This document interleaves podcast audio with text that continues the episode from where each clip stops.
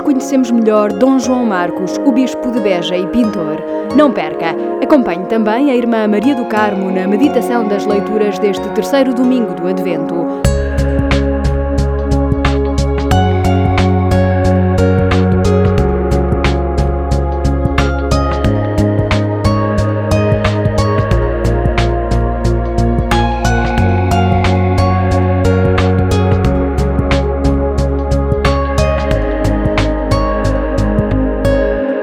Diz-nos o Papa Francisco: a família é chamada a compartilhar a oração diária, a leitura da Palavra de Deus e a comunhão eucarística, para fazer crescer o amor e tornar-se cada vez mais um templo onde habita o Espírito.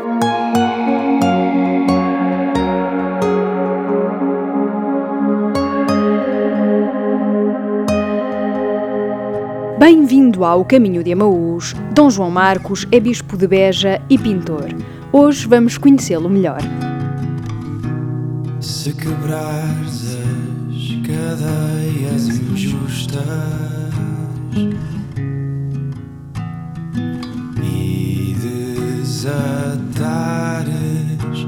os laços da servidão, se puseres em liberdade os oprimidos e destruíres todos os justos. Se repartires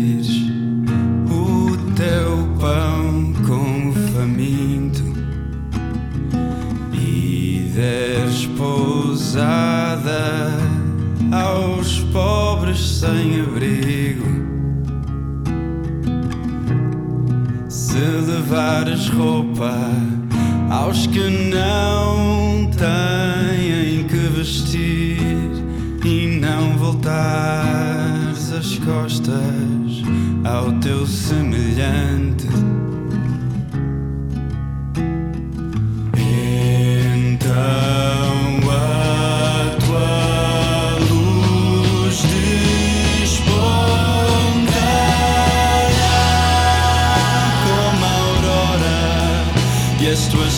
Feridas não tardarão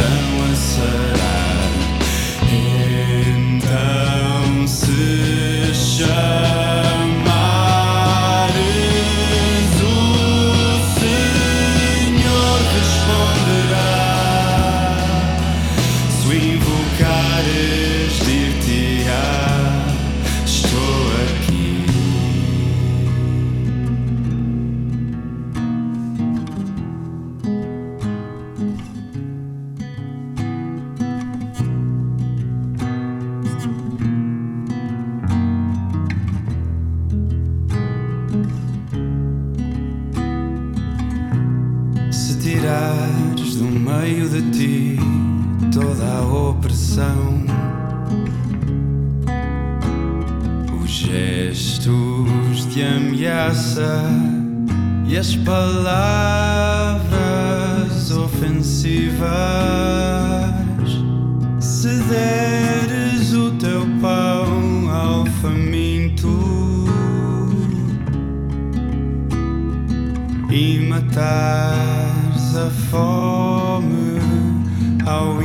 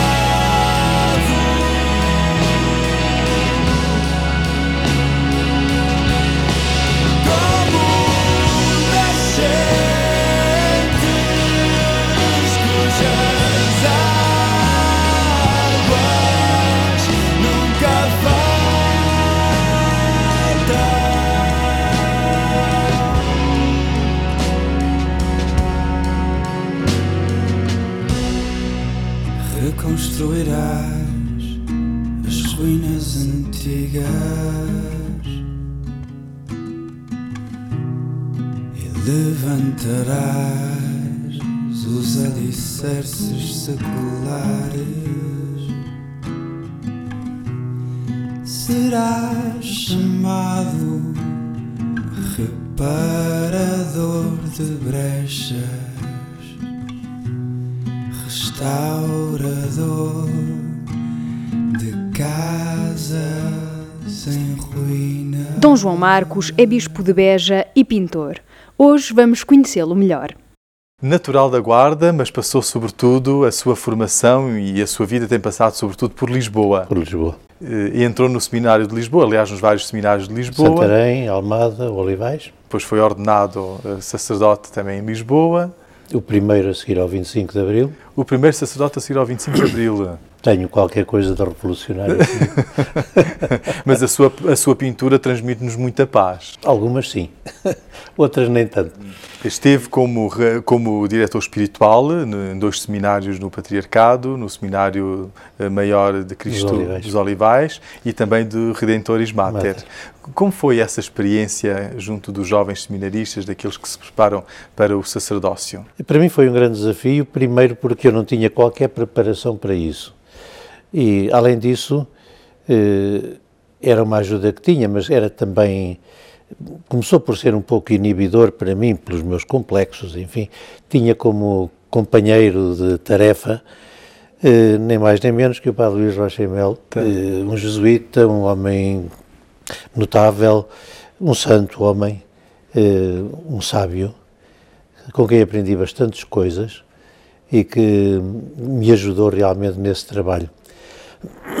Foi uma experiência surpreendente para mim, sobretudo por, por isto, por eh, mais uma vez, num contexto novo, experimentei que Deus está com aqueles que escolhe e, e capacita-os para o trabalho que lhes encomenda.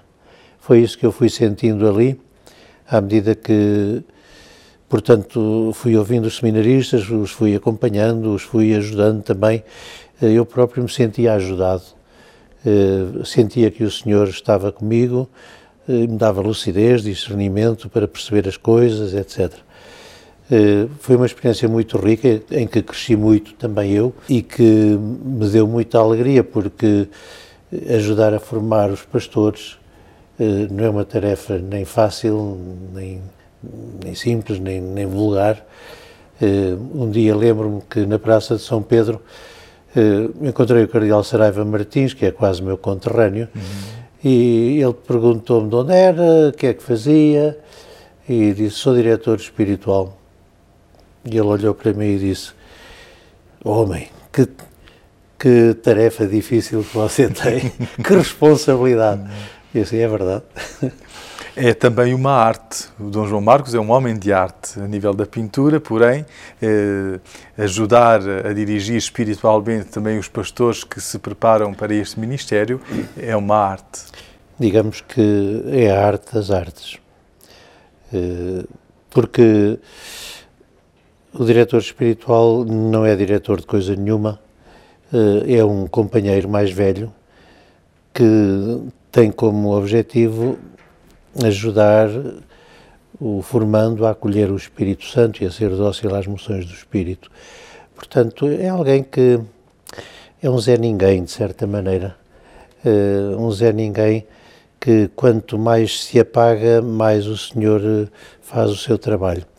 Quando às vezes nós pensamos que sabemos muito, etc., somos um estorvo ao Espírito de Deus. Faz parte também do caminho neocatecumenal e tem feito várias experiências com o caminho neocatecumenal. Eh, o que tem representado para si isso e perguntava que influência tem o caminho neocatecumenal também na sua pintura. Eu conheci os iniciadores do caminho em 1976. Eu ouvi a pregação do Kiko e achei eh, duas coisas. Primeiro, não gostei nada. Eh, ele falava com uma violência tremenda contra o clericalismo, etc. E, e ao mesmo tempo, eh, aquilo que ele dizia era muito verdadeiro. E, portanto, eu, por um lado, senti esse mal-estar eh, da forma, mas. eh, durante vários meses, portanto, andei com, com isto dentro de mim. Uh, e aquilo que me decidiu realmente a, a acompanhar aquela comunidade amerciana e, e também depois a fazer o caminho foi uh, perceber realmente que uma iniciação cristã séria eu nunca tinha tido na minha vida. O próprio seminário em que estive naquele tempo de grande crise eh, não me pôde dar muito, não culpo ninguém, naturalmente, mas eu sentia que, digamos, o básico da vida cristã não estava consolidado em mim. Uhum. E pensei, bem, e se Deus me dá isto para me ajudar? Comecei eh, a abrir um bocadinho os olhos para a realidade da Igreja, o que me ajudou muito nesse sentido, também pelas experiências de itinerância que fiz em diversos sítios. Portanto, foi para mim, eh, pessoalmente, foi um meio formativo muito importante eh, que me abriu muito, muito os olhos para compreender não só o que está a passar na Igreja e no mundo, mas também para eh, perceber como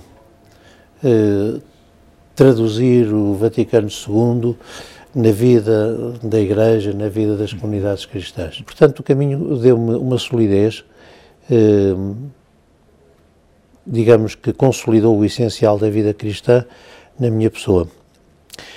Eh, por outro lado, eh, do ponto de vista eh, da pintura, o caminho foi importante para mim. O Kiko é pintor, eu quando falei com ele a primeira vez falámos logo de pintura e perguntei-lhe um bocado, ele disse-me algumas coisas, mas a intuição dele parece-me certa ou seja, que nós precisamos de recuperar as raízes da iconografia cristã, mas de as traduzir em linguagem contemporânea.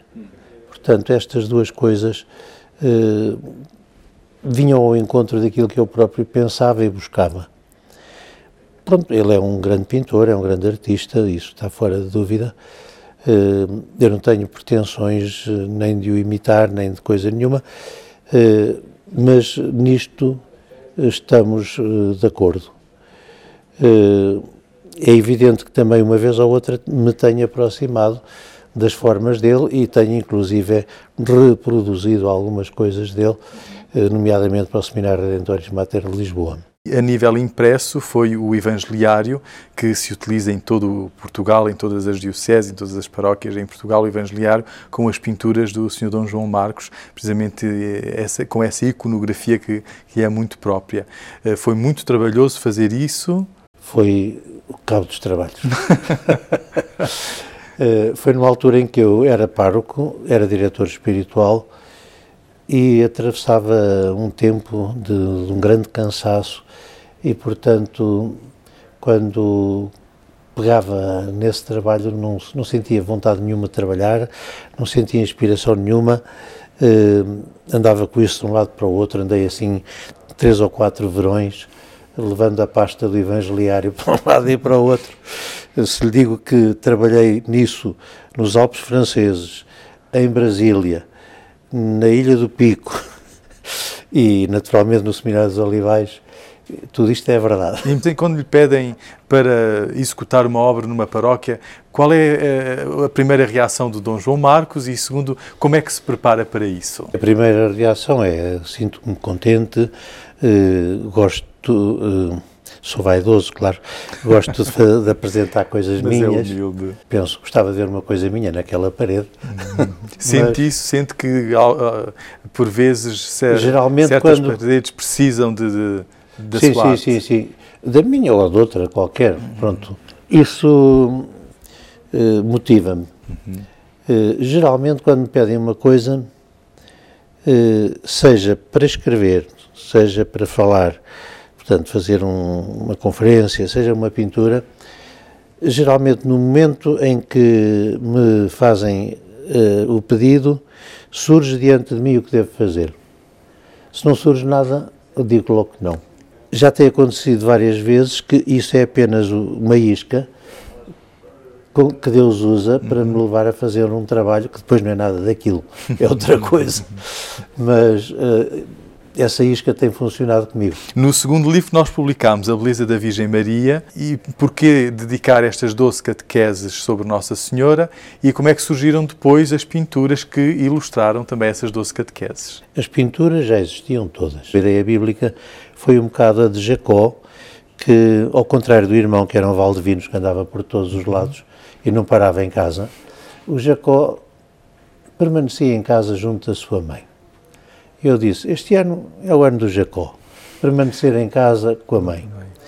E prometi que uh, redigir, redigiria algumas catequeses uh, para isso, para as pessoas permanecerem em casa com a mãe e conhecessem a Virgem Maria, conhecessem o mistério da Igreja à luz da Virgem Maria e também o desígnio de Deus acerca de cada um de nós. A Virgem Maria deve estar no centro da Igreja. Ela não é o centro, uhum. mas Deus colocou no centro e deve estar no centro.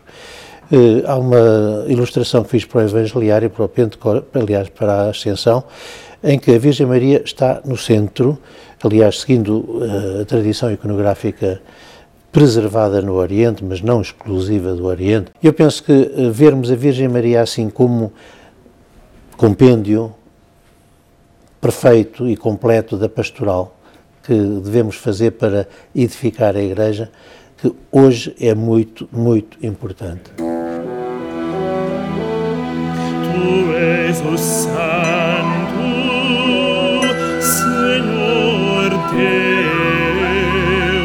Continuamos no caminho de Amaús com o tema Louvores ao Altíssimo, com o coro Oriur.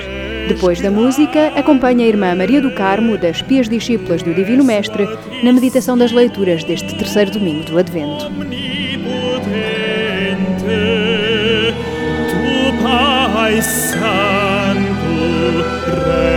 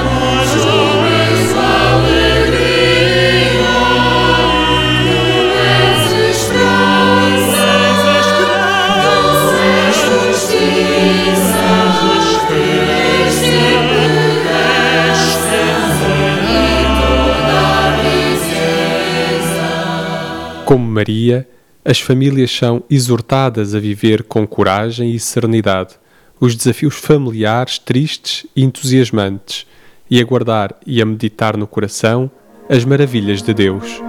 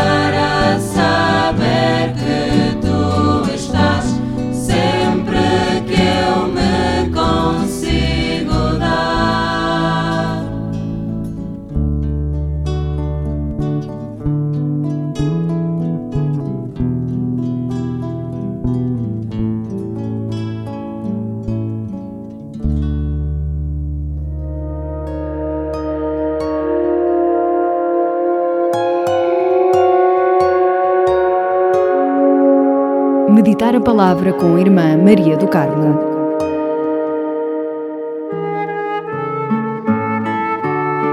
Com toda a Igreja, celebramos hoje o terceiro domingo do Advento. Este dia é chamado também o Domingo da Alegria. Está perto de nós o Salvador, o Messias.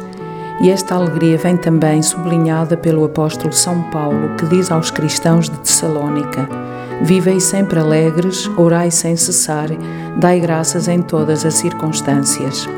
A alegria é uma característica do cristão. Esta alegria vem de Deus e é fruto do Espírito Santo que habita nos nossos corações. O motivo da nossa alegria é que está a chegar aquele que vem para anunciar a boa nova aos pobres, que vem curar os corações atribulados, proclamar a redenção aos cativos e a liberdade aos prisioneiros. Vemos isto na leitura de Isaías que se concretiza na pessoa de Jesus, o enviado do Pai. Exulto de alegria no Senhor, a minha alma rejubila no meu Deus. Toda a leitura de Isaías é um canto de louvor ao nosso Deus. A vivência do Advento deve ser e deve ser vivido neste espírito de esperança, de alegria, de confiança.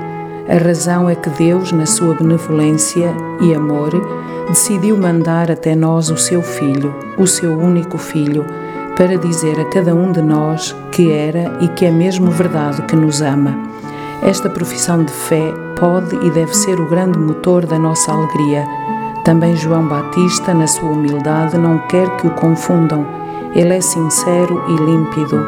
Ele declara: Eu sou a voz do que clama no deserto. Endireitai o caminho do Senhor. É lindíssima a missão deste profeta. João assume o seu papel na simplicidade. Ele é o precursor, aquele que ajuda a preparar o caminho. É Ele que nos ajuda a endireitar o caminho para que o Senhor que vem encontre o nosso coração preparado para o acolher na totalidade. O tempo do Advento é isto mesmo: assumir uma atitude de escuta, escutar a palavra com o coração, deixar que o Espírito Santo molde o nosso coração para que o torne um berço onde Jesus possa ficar. Já não é preciso uma casa para ele ficar mas nós mesmos, por obra do Espírito Santo, tornamo-nos sua habitação. Por isso, ao escutarmos as leituras deste domingo, brota dos nossos lábios um hino de louvor. Também o salmo responsorial põe nos lábios do salmista a bela oração de Maria, ela que foi a primeira casa onde Jesus habitou. Ninguém como ela pode cantar com tanta alegria e pureza. A minha alma glorifica o Senhor. A sua alma exulta e alegra-se porque viu cumpridas as promessas de Deus e ela foi escolhida e cheia de graça. Com Maria, também nós, pelo batismo, podemos cantar cheios de alegria. A minha alma exulta de alegria no Senhor. Como podemos ver, só temos motivos para nos alegrarmos neste dia. A primeira razão é porque somos cristãos, a segunda, porque temos acesso à Palavra de Deus a terceira é porque, ao escutar esta palavra, tornamo-nos habitação da mesma. E tudo isto nos faz viver alegres e cheios de esperança no Senhor que já veio, vem e virá.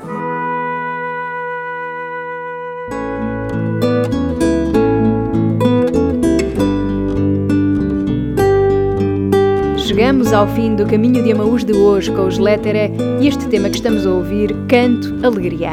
Marcamos encontro para daqui a oito dias, à mesma hora. E aqui, visite-nos e acompanhe-nos em paulos.pt barra rádio e na página do Caminho de Amaús no Facebook. Deixe-nos a sua opinião ou sugestões. Tenha uma ótima semana. Bom Advento. Se eu cantar, cante alegria. Se eu cantar, cante o